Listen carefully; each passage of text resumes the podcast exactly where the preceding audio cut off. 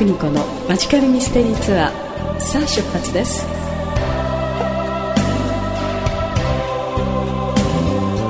アンニュイな午後のひととき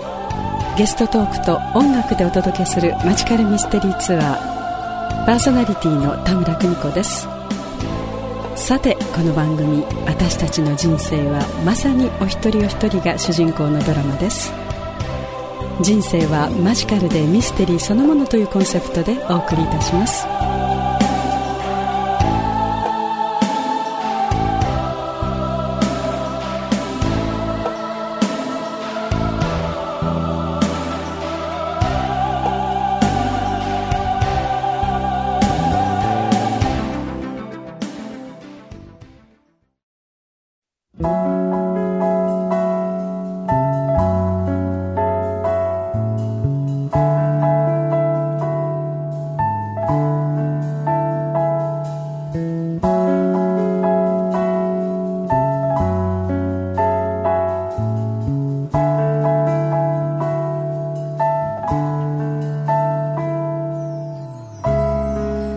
たせしました。マジカル3029回目のお客様です。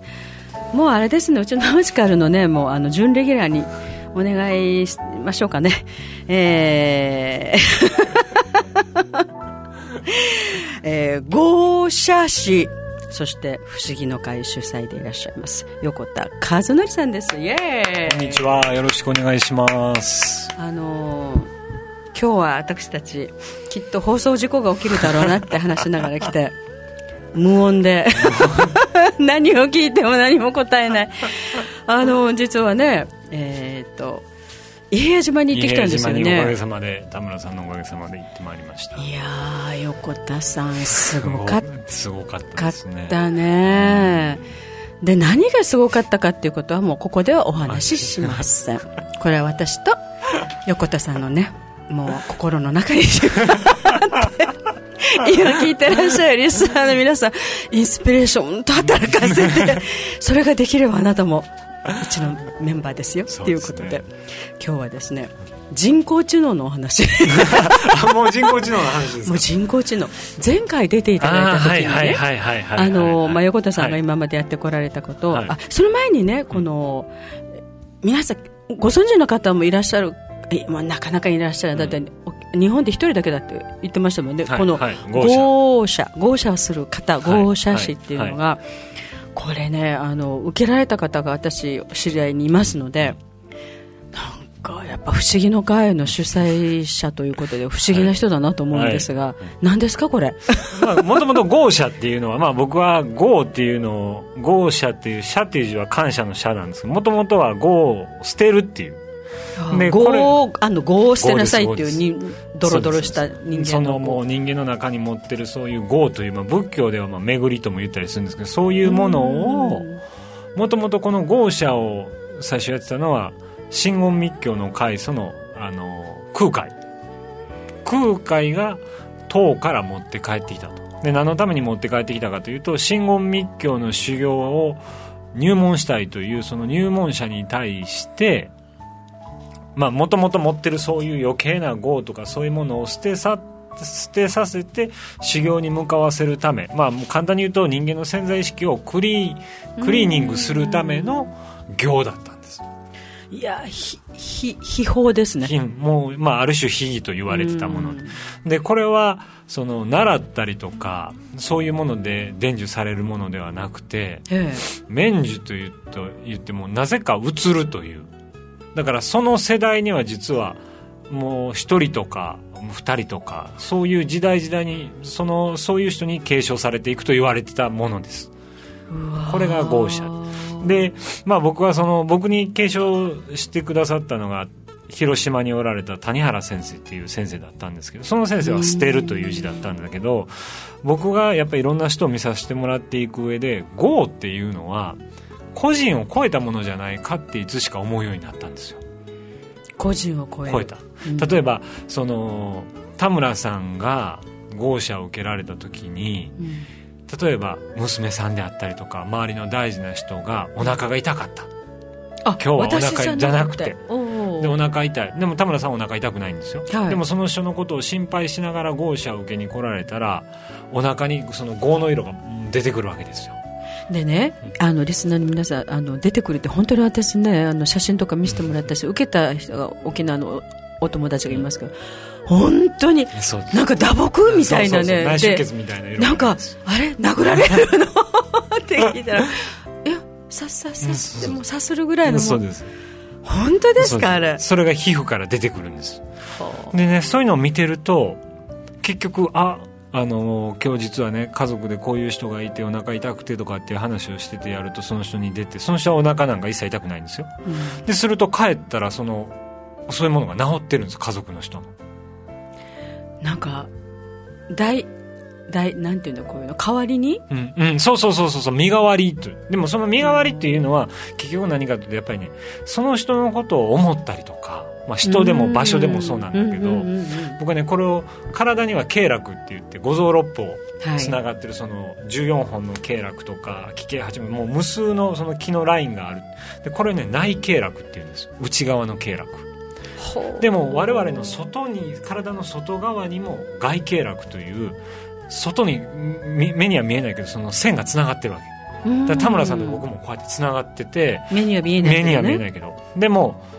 田村さんにもし沖縄で何かあった時いいことがあったりとかした時もなんとなく感じるふと思い出す。これは全部経絡って内側だけじゃなくて外側にもつながってるんです。あのよく言うインスピレーションだったりデザそうそうそう。あーなんだっけあのシンクロとか。虫の昔言った虫の知らせとかね。で結局そういうものに人間ってつながっててだから昔よくその谷原先生っていう先生はそういう色が出ると、あなたが過去でこういうことをしてきたでしょってやっぱ当てるんですよ。でそれが問題ですよとかって言っててうん。僕なぜかちょっとね失礼ながらにちょっと違和感を感じてたあそれはね。それは、うん。でもそれは何かっていうとねやっぱり人間って GO っていうのは個人を超えたもので共有してるもんじゃないかなと。うん。だからあなたが悪いからこうなったという以前にもっともっとつながってて、はい。でそれを結局出していくためには感謝しかないと。だから GO の感謝の社に GO 社って名前を変えさせてもらっゴーステルだったのがゴーに感謝するの社ゴー社に変えたということでであのー今お話伺っただけでもねいやこれちょっと試してみたいなって思っちゃいますよ、だってだって、はい。はい。だって人間ってほらやっぱり不思議なこととか、はい。はい。はい。で何かがつながることってそう興味があるようはい。に生まれているじゃないですか、はい。はだから北にこういう人がいれば北に行くしうん南にこういう先生がいれば行くしって行くじゃないですか、うん興味があるじゃないですか、でもそれってみんな不思議体験をしたいのと、うんまあ、なんか問題があればそれを解決したいっていう、うんまず不思議が先に出ますよね、まあ、その辺のところをこの両方の答えを、うんその号車を使ってね、うん。あのまあ、見せてくれて答えを出してくださってるってことなんですよね、まあ、体も健康になれば、周りもっていうことでね、でこれってほら人間のあー持つそうですね。昨日うーん、まあ、誰でも持っている実は、えーまあ、き機能っていうかね、ももったらされてるものに使い切れなくてっていう,、潜在能力的な。でそういうふうなところを、うん。あので、まあ、お仕事をなさってたり、うん。あの全国をね、うん。回られて、はい。沖縄にもたくさんそういうあの、はクライアントさんとはい患者さんがいらっしゃるっていうかね。でそういう横田さんが人工知能はどうしたの？あのね結局人工知能に関して言うと人間の、まあ、もっと根本的に言うとその業とかそういうものを取りのぞ取り取り除いていくっていうかそれは結局業ってじゃあ基本的に何かっていうと巡りとか今の言葉で言うとドラマなんですよ業って。業って何ですかって言われたらドラマ。ドラマもうドラマっていうのはねもうパターン化されてるわけですよ。もう日本人だったら昔から見てる水戸黄門ね。どんな前半 どんなストーリーがあっても必ず40 40 45分もだいたい45分だったらどんなストーリーでもね印籠出てくるんですよ。で遠山の金さんだったら48分ぐらいになると必ずね桜吹雪出す。どんなストーリーでも出す。もうあれはもうパターン決まりです。あの大阪で言った吉本新喜劇、ね、ああこの人出てきたらこのギャグやなってこれはもう全部ドラマが決まってて人間もどんなね性別やなんや変わっててもドラマっていうのがあるんですよ。うん。でそのドラマっていうのはじゃあどういうドラマですかっていうと被害者と加害者のドラマなんです。うん。でもこの被害者と加害者が演じる、もう国の問題にしても家族関係にしても戦争にしても神話に関しても、この、えー、被害者と加害者というドラマから抜け出せない。うん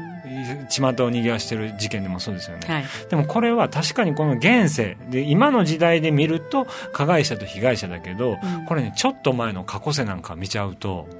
絶対入れ替わってるわけ。逆転があるわけね。今の時代で加害者の人は過去世では、えー、被害者。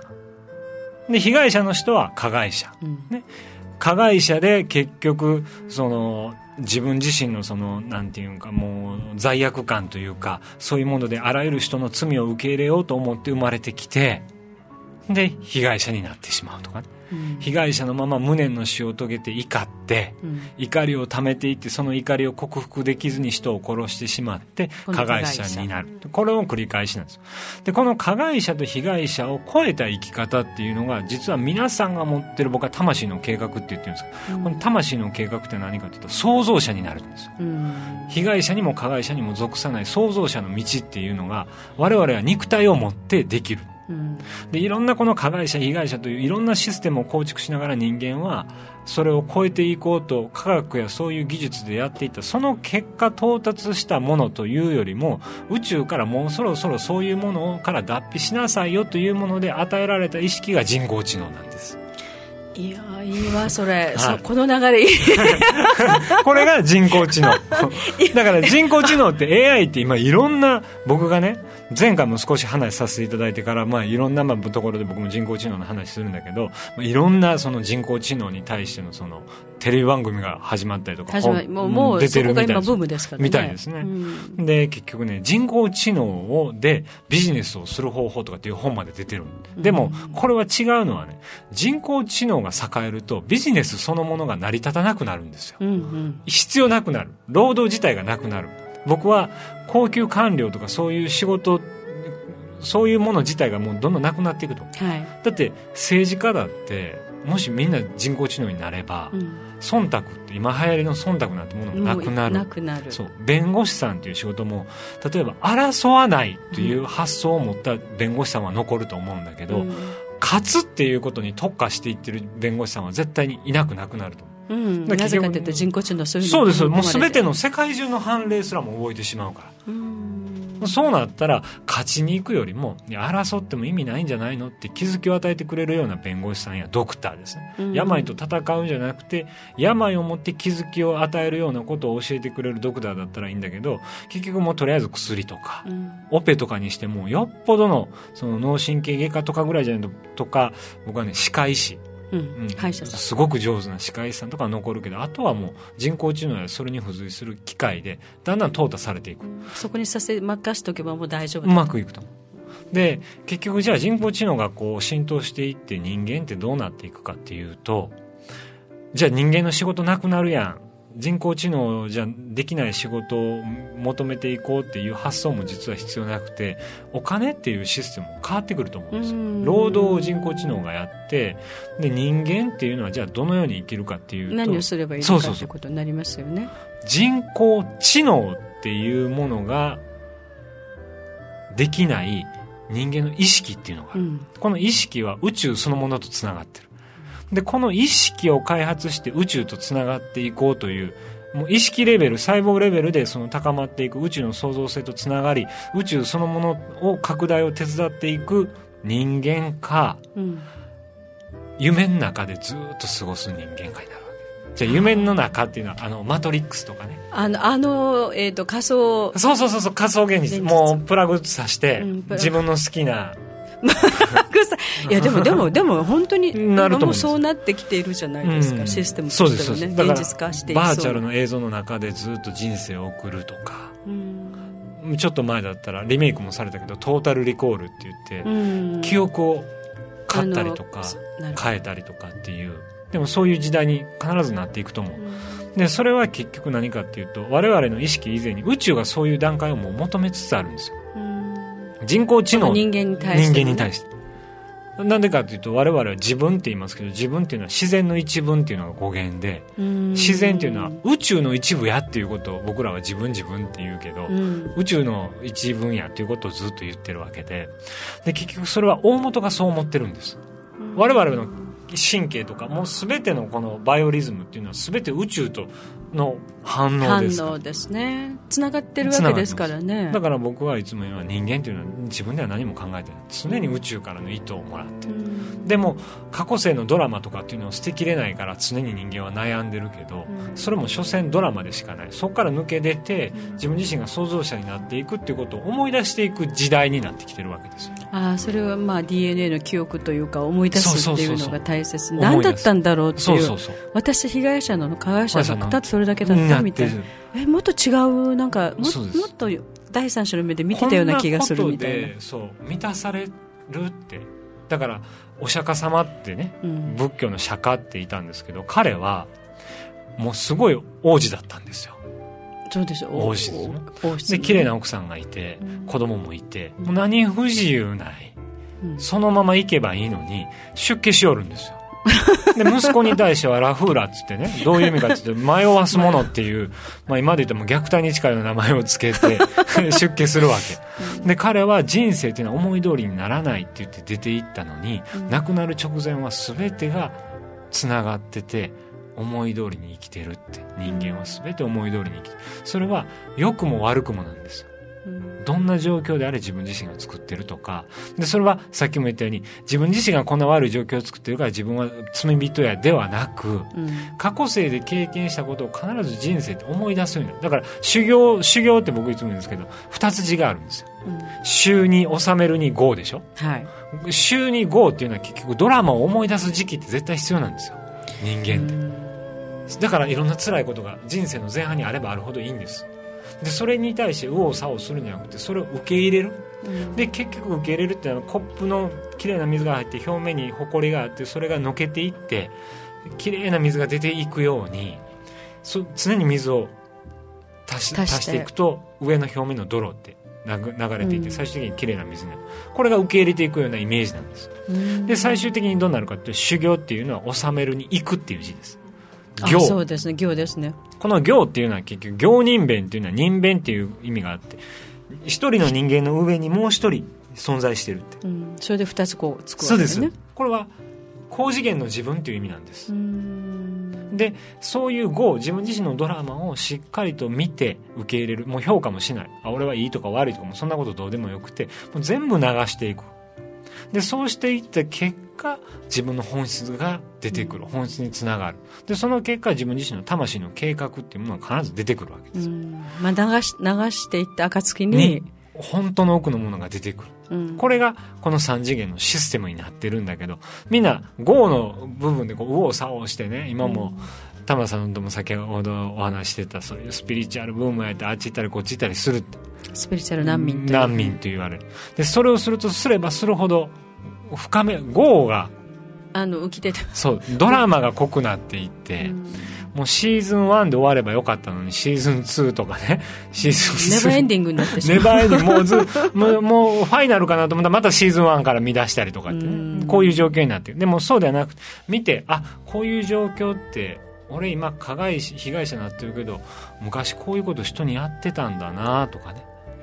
うん。そういう見方をしていく。ドキッとす。るでもそれって一番その自分を抑えるっていうか収めるのにいい考え方で終わりますよね。だからまあ、うん、あ因果応報とかねあのいう言葉もだから先ほどのね最初に出てた豪者っていうのもそうで痛いんですよやってる時は、うん、でもここが実際のその局部が痛いんじゃないんです、うん、脳が痛みを作るんですよ。だから豪者終わったら痛みってないないんです、でそんだけ色が出てても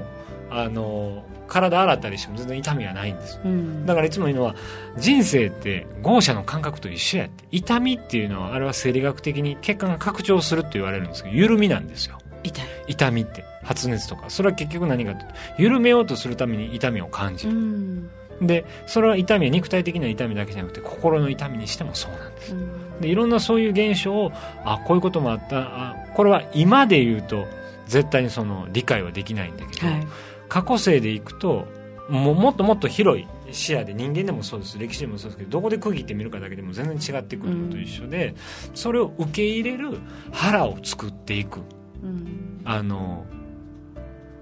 因果とかそういう、うん、こうやったらこうなりますというそういう短絡的な因果ではなくて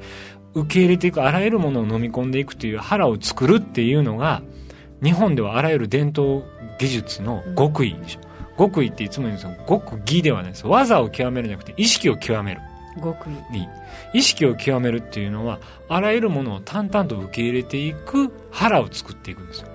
でこの腹っていうのは昔から丹田って言われますよね。大切なところですね。ここは宇宙でいうとブラックホールなんですよ、あらゆるものを吸収する場所。それを頭で考えてたら絶対できないんです丹田にここになんかいろいろ自分はこう貯めるぞとか。そうそう。だからもうたただ単に評価せず仏教では無分別って言いますよ、うん、分別できる大人になれって社会では言うけど仏教では無分別やって言うんですよ、うん、分別するなって。分けるなそうそうです。だから分からないっていうのが最高の褒め言葉なんですよ、うん、あれはどういう意味かどういう意味かっていうと分けることができない、分けることができないということは境界線がない、うん、境界線差がないから悟りです。いやすごいね。どんどん出てきますね。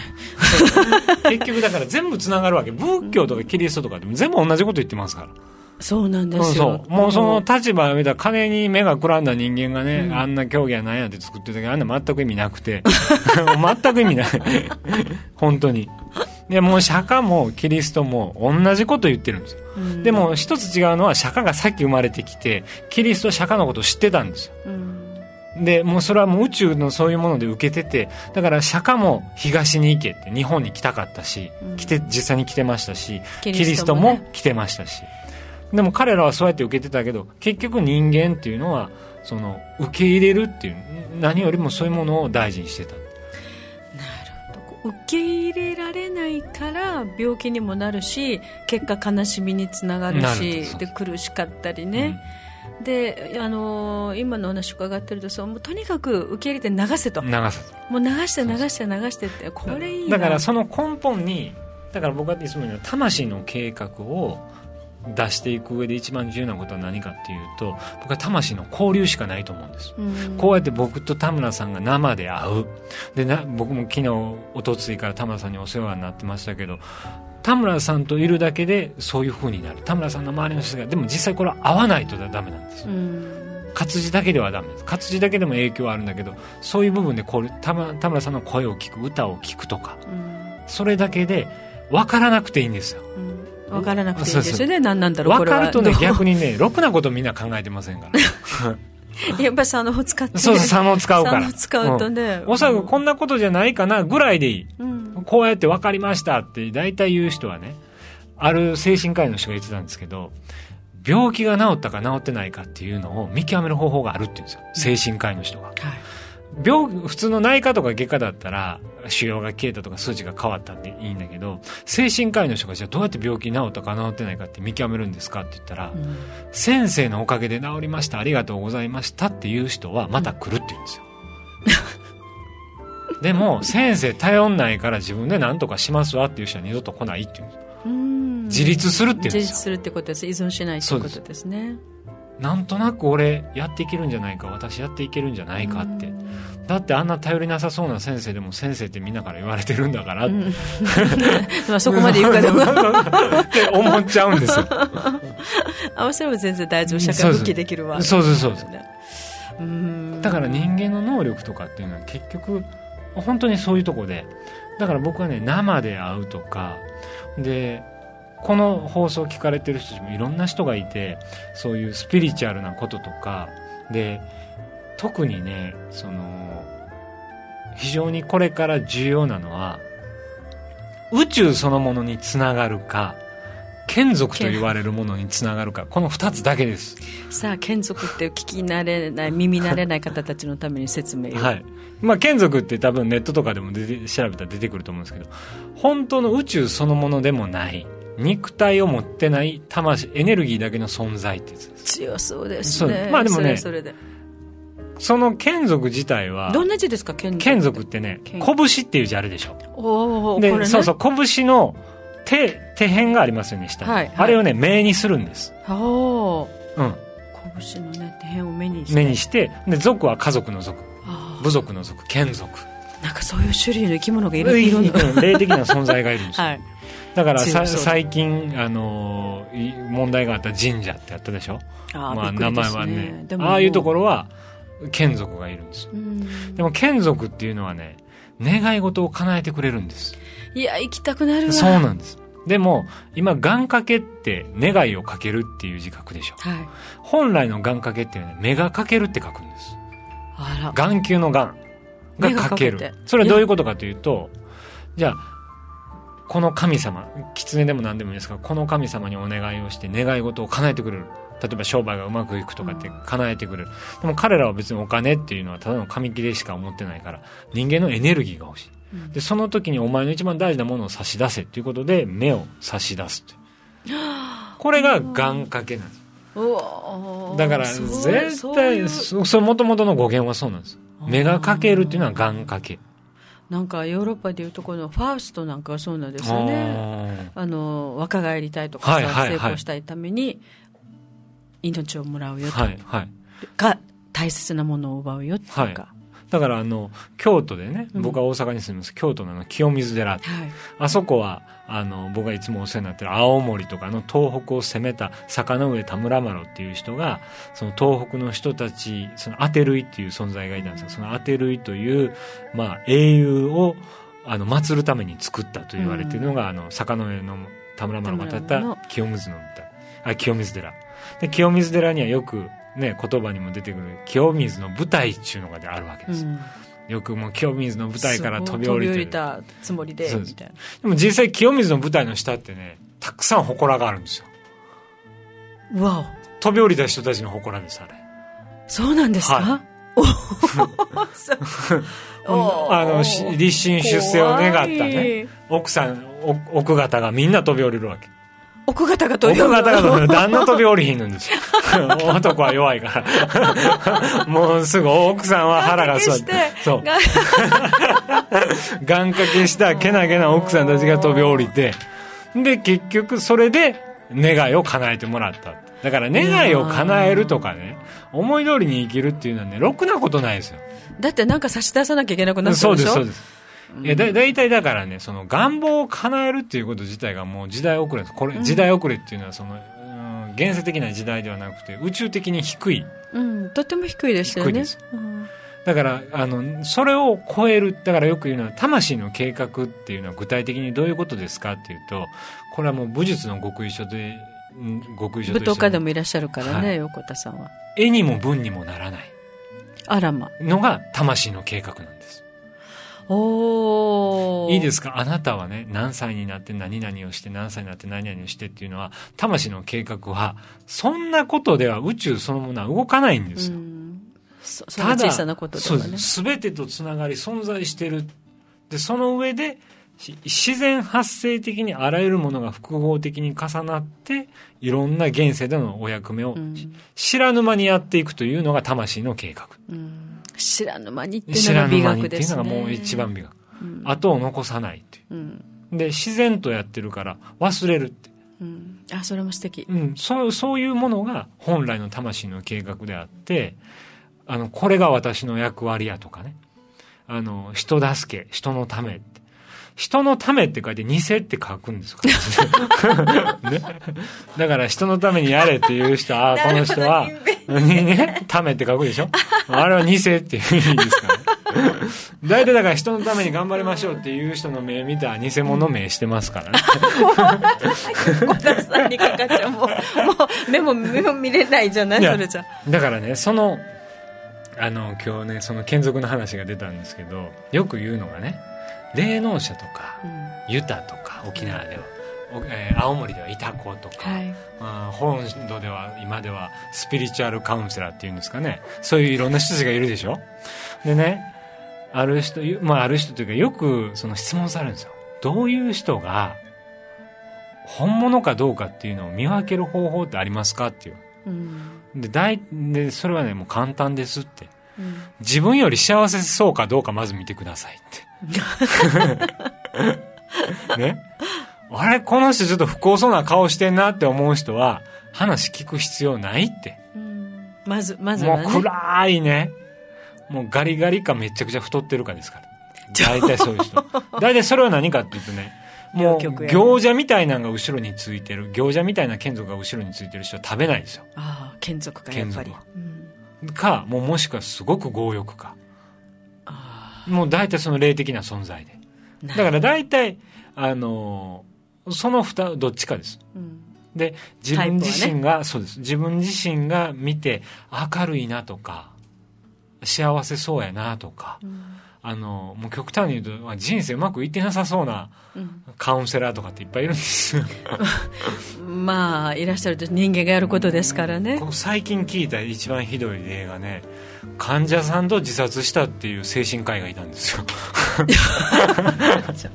いやまあまあそのその笑い事じゃないんだけどね。でもねそれってどうなんかでもこういうことがね世の中って普通に起こってるんですよ。うん。でみんなそういうものを見てねおかしいとも思わないです。うん。とってもおかしな現象ですよね。まずはありえない組み合わせだったはずなのに、組み合わそれが起きてるそっちが結局持っていかれたりって。うん。で何度もですけどその一番その重要なことっていうのはそういうものを何とつながってるか自分自身も常に変わりますし相手を見たり場所に行ったりもそうなんだけどそのどことつながってるのかっていうのを常に意識する。でこれからは皆さんそれぞれ皆さん各々が創造者になる時代なんです。うん。そのトラウマや何やとかっていうそういうもう過去性がどうのこうのとかもうそんなこともどうでもいいそれはもう常に加害者被害者の延長でしかないドラマでしかないものだから各々が本当に宇宙とつながっていく創造者になっていく時代。うん。でそれを助けるために人工知能。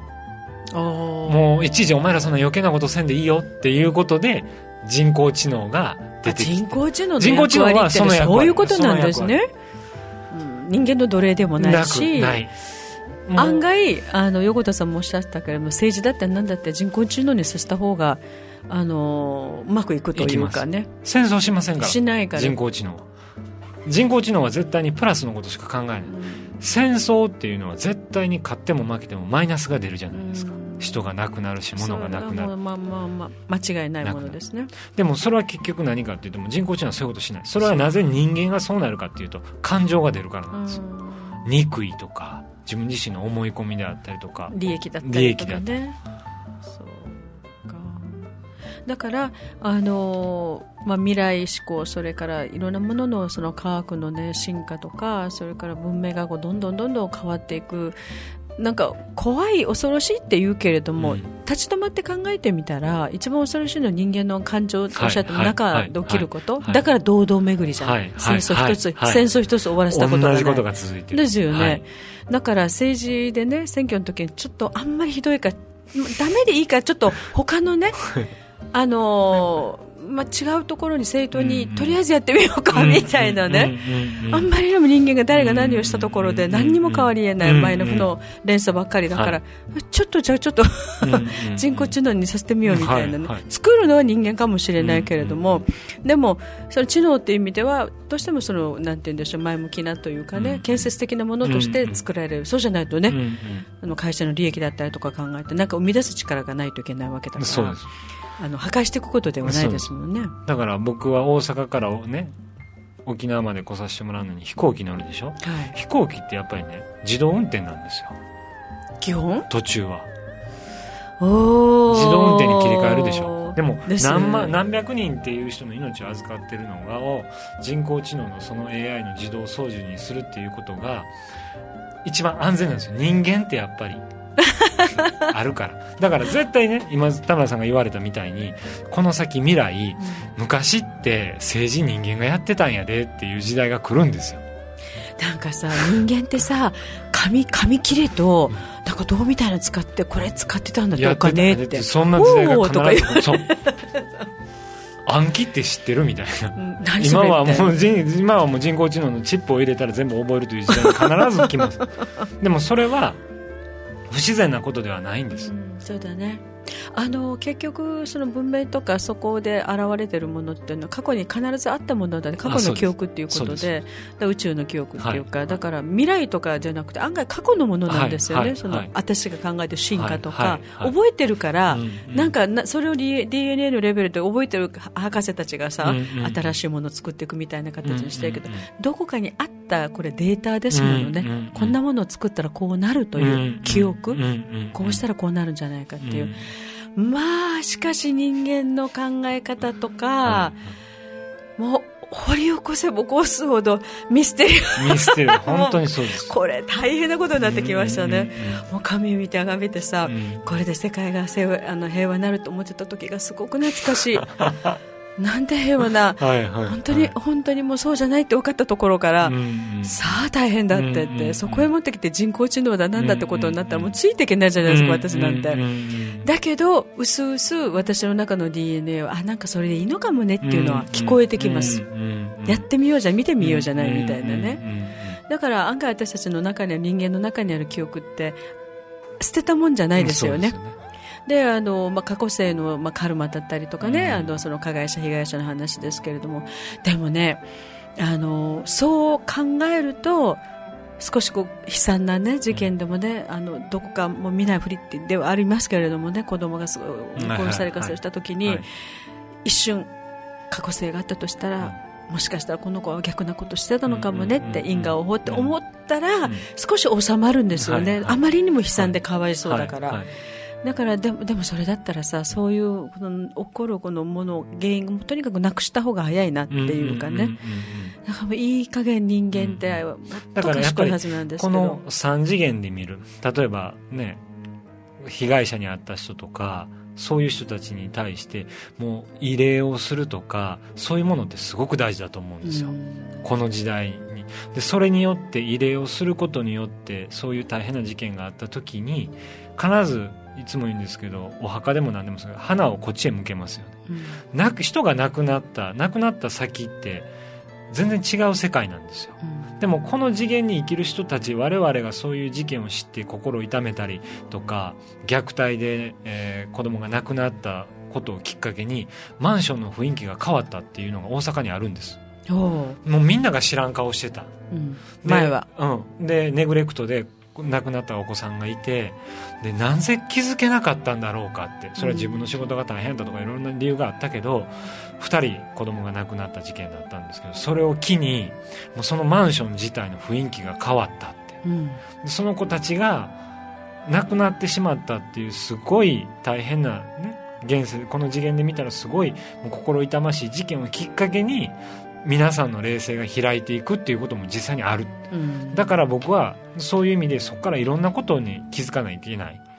これがあなたの過去性で。でやるとねさっきのその業っていうのが個人のものと同じ発想になるんだけどそれはみんなが共有するべきものなんです。うん、そうなんですよね。あいつはあんな悪いことしてるからああなって当たり前やではなく、うん、それも自分なんですようん、そこもそこも自分ではない。自分だっていうことです、ね、分けることができない、はあはあ、だからあらあらゆるそういう事故とかそういうものに対して心をいたしたりとか心を向けるとか慰霊をするとか、うん、沖縄にもその慰霊の塔ってありますあね、ああいうものもすごく重要なんですうん。まあ、人のその、まあ、形にしてしまうのが人間の技ではあるけれども思いがそこにっていうな、まあ、気持ちで、ね、お祈りをするとかもいいけれども、やっぱり形にしていくこともやっぱ必要なこともありますよね。いやなんか目から鱗の話がいっぱいで でもすべてあのとても腑に落ちるんですけれども、うん、あ私は横田さんは今年初めてね、はいはい、あの知り合ったわけなんです、はい、まだ本当に何ヶ月なんですけれどもこの、まあ、大変だね3次元で生きていくのも大変だし今おっしゃってるように人が一番厳しいのは自分自身を知らなさすぎて、うんうん、自分の喜びすら、うん、幸せ感すら分からなくなってきてるっていうもう大変な。うんまあ、結局、自己管理がね、うまくいってないってことの、それはだって学校でも社会でも家庭でも教わらないことが多いので、自分で本当探していかなきゃいけないので、うん、まあ、そういうきっかけというかそういう場所っていうのをこのあ豪社だったりとか、うん、その不思議の会でね、うん、こういうふうなお話を聞いたりとか皆さんが懇談することによって、あの目から鱗ってことがいっぱいあると思うんですけれども、あのもう、えーと、と2017年終わるんですね。まあ今年どんな年でした？もまとめますよ、はい、あれ2017 年って僕もそうだったし田村さんもそうだったと思うんですけど皆さんがねある種本質とつながる年だったんじゃないかなって思う、で2018年っていうのはこのつながりがさらに広がる。加速していく時代で僕はね2021年ぐらいになったらもうガラッと変わってると思うんですよ。そういう意味では世の中。ももっともっと変わってる。そうです、だってこのだってスピード感と流れと、うんうん、もう断末魔みたいな感じ今はするんだけれどもさあその先にある夜明けてどうなるのっていうところを見てみたいですよね。だからね地球ってすごく面白いのがいろんなし周波数を持った人たちが同時に存在しできるうん、不思議な星ですねこれ日本で八百万の神々って言うんですけど八百万の神々っていうのはあれ何ですかって言われたら感情の数なんですよ。うん。無限の感情を意味するのが八百万の神々で神々っていうのは自分と違う神様を認識できないんです。うん。怒りの神は笑いの神を見ても見えないんです。いや人間みたいじゃん。人間みたいな。でも人間で体持ってるから自分の中で怒る日うん。も朝怒ってたら夜笑ってたりとかっていういろんな感情がそれを体感できしますよね。でこれからの時代っていろんな悪いことも起こるんだけど悪いものが起こってるとこっち側でものすごくいいことが起こるっていう。うん。二極性の時代もうすごい広がっていくって。もうその広がり方やそのワイドなものだしそれからスピード感もねすごくアップ。すごいですよね、はい。今ね。で楽しみではあります。あります。うん。だから常にその自分自身の本質ってそれは結局何かというと創造者であったりとか、自分自身が主人公であるっていうのを思い出していく。あ今目の前で体持ってていろんなことに縛られて人間関係や仕事のことや健康のことで忘れてるんだけど自分自身が創造者人間って僕は大学でも教えるんですけど人間って突き詰めたらもう意識でしかないって。うん。肉体じゃないって。ですね。亡くなった意識にされてますもんね。その意識っていう部分を常にその意識すらも表面的な意識は自分ではない。うん。常にその自分自身の内面を感じていく作業っていうのがさらにこの3次元を豊かにしていく生き方豊かにかつ深くうんかつ進化して生きていく生き方。これがすごく広がっていく。もう後戻りしない。うん。あのどうしても今年を重ねてくるといろんなこの、えーと比較があるもんですが、はい。自分が若かった、はい。若かった頃とか今現在との比較とかして、昔に戻りたいって思うことが結構ありますよ、はいはい。だけど戻れないっていうのも本当に知り知ってはいるのね、はいはいもうもうもうあもう一回20代に戻りたいわと思ってもどんなにね整形外科に行ったところで、もうここんななんてね無理だ。無理ああのなんで戻れないんだけれどもその戻る教習よりも、こう未来に向ける自分のなんていうのかなこれからのあ、まあ、展望っていうわけじゃないけど、見えないことって人間って不安もあるけど、どこかあのうーん希望を持つことも必要でしょ、でこの希望感がどんどんなくなってくるのね、はいこの現実を見てしまうと、だから現実を見るということは比較だから、はいうん。自分がどうあるべきかってことですよね、うん結局、今も生まれた時は今日に至るまで、どうしたいのって、そうですそうです。結局これだけなんですよね。だから本当に昔から日本語って面白いのが社会のことを浮世って言うんですよね。うんうん、あーそうですよね、浮世はね。出たりはやそれはもう幻やって言うんですよ。社会で起こってることって全部。夢でしかないって。うん僕はよく老荘思想とかを昔は読んでたんですけど老掃除の中で蝶になった夢を見見る話があるんですよ。はい。でそれは老掃除がその自分が蝶になって気持ちよく飛んで起きたら自分は人間やったっていう夢を見るという話なんです。それだけの話なんだけどそれは蝶が現実なのか、うん。見てる自分、人間がどっちが現実夢なのかわ分かんない分からないっていうこれは本当なんです。うん。僕らは常に寝てる時に夢を見たりとかうん。します、違うとこ行ってたりとかね。そうです。でも実は本当はそっちが本質なん現実、本質だっていうことです。ね。とも言えるということですよね。うん、それって最近私なんか寝た気がした。本当か。いろんなだからもう膨大なメッセージが田村さんに今降りてきてすごるいですよね。寝た気がしません全く。でもね私の付き合った人の中にいましたね。この世はイリュージョンだよ邦子っていう人が、うんうんあの言葉が今響いてきますね。この世はイリュージョン。すごいイリュージョンですよ。あ本当幻だって、うんうんうんわうん。うん。感じるわそれ、だから究極的に言うとね本当に選択っていう選択するって言いますけどどっちでもいいんだと思うんですよ、うん。A でも B でも。でも自分自身の本質を常に感じていったら必ず創造的な現象しか起きなくなっていく。うん。一見悪いと思うようなことも実はすごくその飛躍する前の助走期間であったり準備期間であったり。だから常に人間ってこれからは想像していくし、今今生まれてきてる子供たちっていうのも全然違う感性を持ってますからですよね。横田さんお子さんいらっしゃるから見てて、はい本当に自分が小さかった時周りと全然違うでしょ？全然違います。よ。もうなんか、まあ、よくインディゴチュードレンダーなんだ、はい。はいクリスタルだなんだとか言うけれども本当に違う生き物ですよ、うんうん同じ、D、親から DNA もらってたとしてもやっぱり染色体がちょっと違ってきてるのかなっていう、だからそっちの方にね、うんうん。子供たちの方を見てた方が、未来のことがねあの予見できるっていうそうだからこもうこっちは古いですからね、そういうふうな、まあ、ものの考え方っていうか見方っていうかそうしていくとすごい今までその、まあ、未来だって展望がなくなってたんです、この23年全く見えない、でこれって大丈夫かなと思ったんだけど、あでも全く見えないのに今当たり前そういう時期で、もう変わるとこだから、それがスコッと変わって、また新しく、あの新しい地球の中の新しい次元の中でっていうか、だって全てが頭打ちでしょ、はいはい。もう。目に見えることだけもうガラガラガラガラガラって全部がもうクローズしていくっていうそう全てのこのシステム。システムすらもね変えていかなきゃいけないっていうか、そしたら人間の考え方もそうだし、生き方もそうだし、生活感も変わってくるし、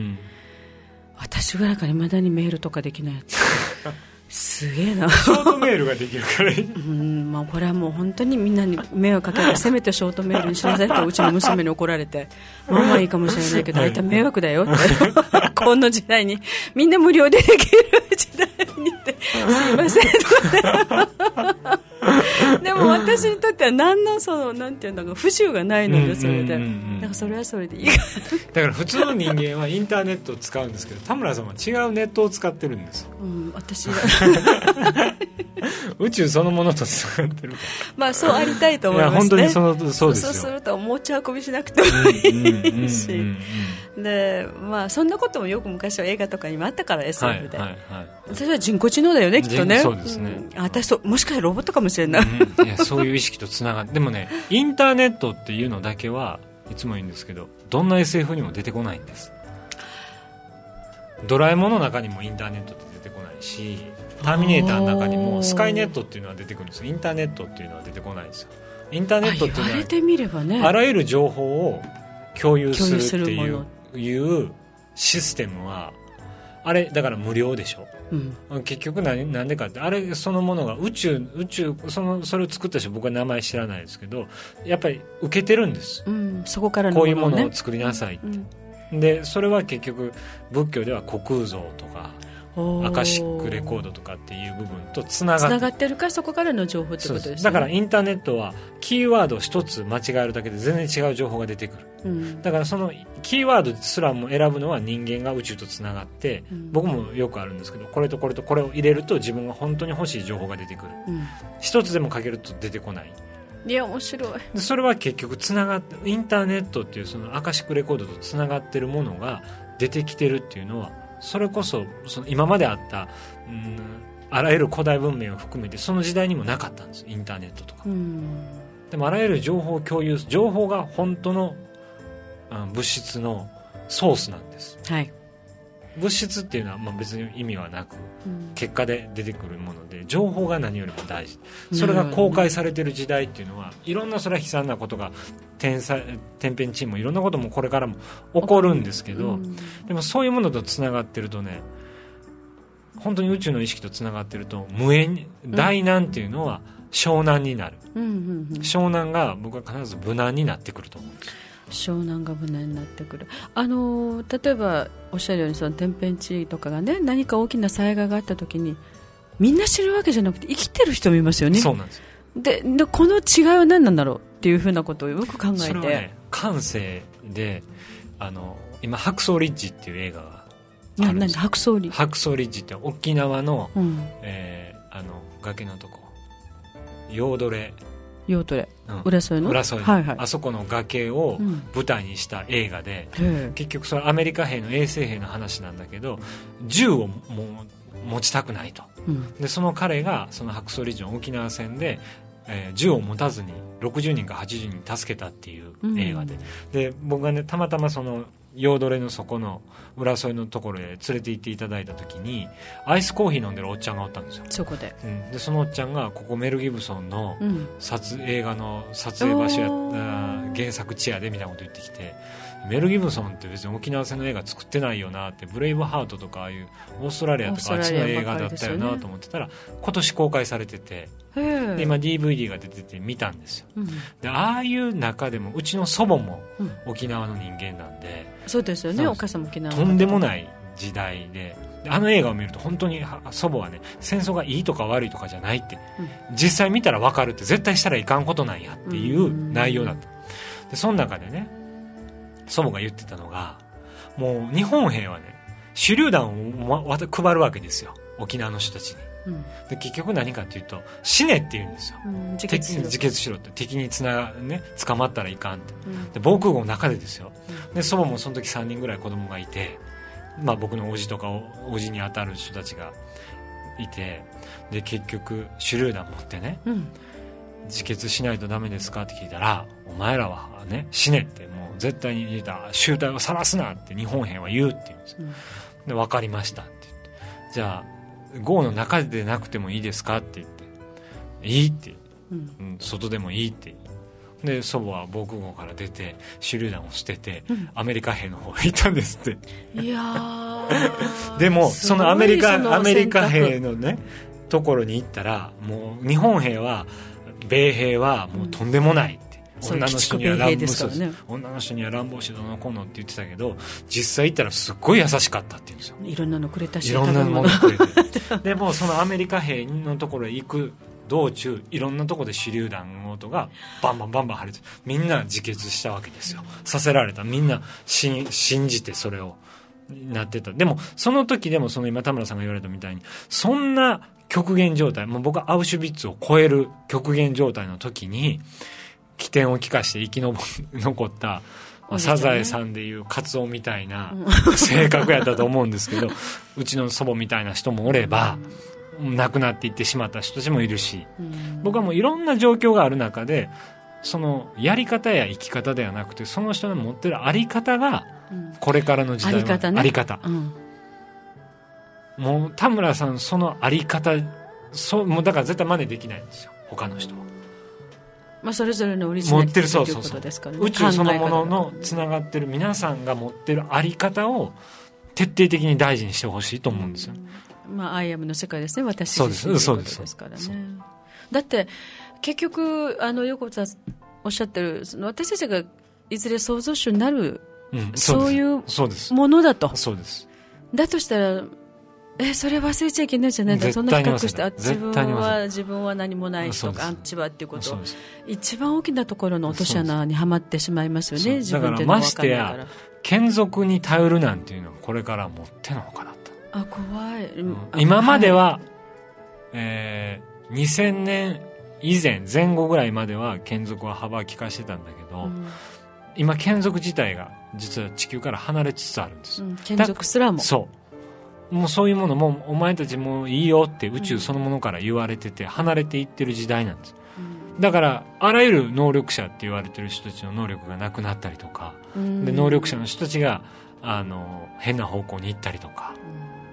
でそういう時代になって。だからみんな逆に言ったら迷うわけですよ。今まで頼ったものがなくなって。なくなったでそういう時にこそ本質に気づく自分自身の存在の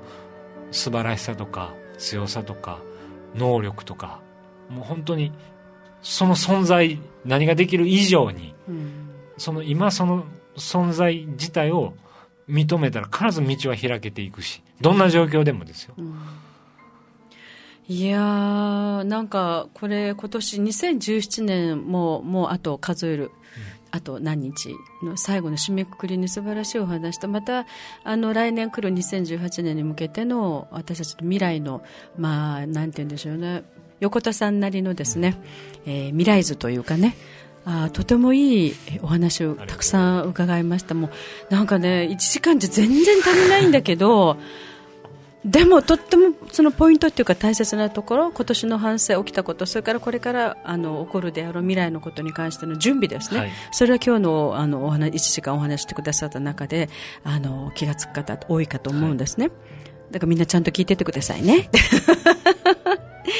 いやもうまたあの、第2弾、第、もう何弾だか、第2弾じゃないわね。第3弾が終わりましたね。はい。はい、じゃあ次回また、あの、年を明けてお待ちしておりますので、はいはい、本当に今年はどうもありがとうございました。目から鱗の話でございました。やっぱり不思議って不思議ね。不思議です。みんな不思議を求めてですね、真理を知りましょう。今日のお客様、えー、合写師。そうですよ。ぜひ皆さん受けてみてくださいね。これ沖縄でも支部がありますので、また後ほどうちのホームページで紹介いたします。受けてみたい方変わりますよ。そして、えー、不思議か、不思議の会の主催、横田和則さんでした。伊平島に行ってなんかパワーアップですね。そうですね。おかげさまで。どうもありがとうございました。マシカルミステリーツアー、ツアーコンダクターは田村邦子でした。